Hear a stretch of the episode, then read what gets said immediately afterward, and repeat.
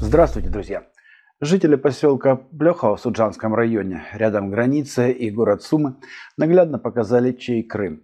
Сделанное ранее пропагандистами хунты видео с буквой ее на табличке населенного пункта Плехова не прожило и суток. Другое дело более правдивая информация. YouTube оперативно удалил видео с разоблачением подготовки покушения на главу Приднестровья. Крайне неудобная для киевской хунты информация. Какая уж тут свобода слова. Зато наши противники не заморачиваются, готовя фальшивки. На фото авиабоев над Бахмутом, который Артемовск, попало море. Ну, видимо, где-то там его нашли.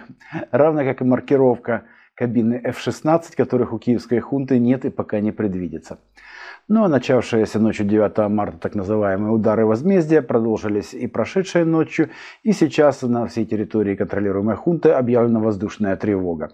Эти удары оказались самыми массированными и мощными с начала этого года.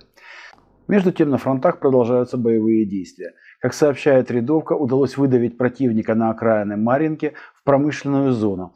Беда в том, что на западе Маринки нет промышленной зоны, там частная застройка.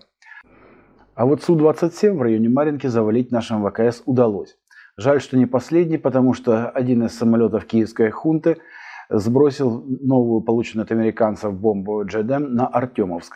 Киевские СМИ восторженно публикуют первые кадры применения этой бомбы с дальностью до 70 километров. Так что ее сбрасывают вне зоны действия наших ПВО, по крайней мере, БУК.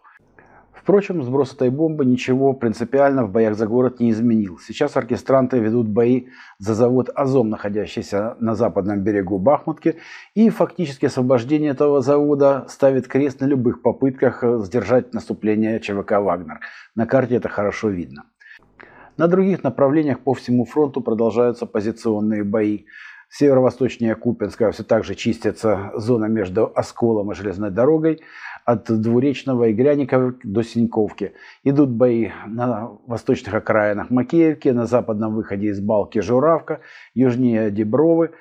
Войска медленно чистят Серебрянское лесничество, пробиваясь к излучине Северского Донца напротив Серебрянки. Клешни вокруг э, Северска пока не сжимаются, идут позиционные бои, точно так же идут позиционные бои в районе дачной застройки в Угледаре на севере Первомайского, на окраинах Новомихайловки, Невельского и по всему Запорожскому фронту. Вдоль Днепра продолжаются артиллерийские дуэли. Ну и, естественно, на севере противник продолжает обстреливать все приграничные территории Российской Федерации. Приходят новости и о том, что у нас готовится набор новых контрактников-добровольцев. В апреле предполагается начать набор 400 тысяч человек. По крайней мере, именно такую цифру озвучивает УРАРУ.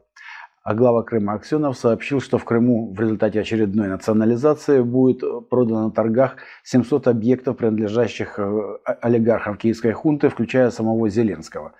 Деньги традиционно пойдут на помощь крымчанам, участвующих в спецоперации. В Киеве же тем временем продолжают искать и находят стрелочников.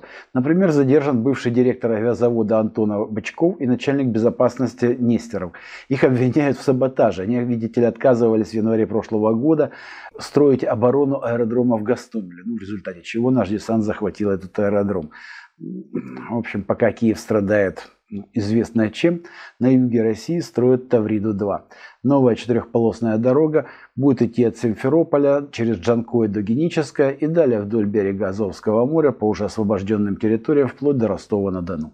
На этом пока все новости на этот час. Всего вам доброго. До свидания.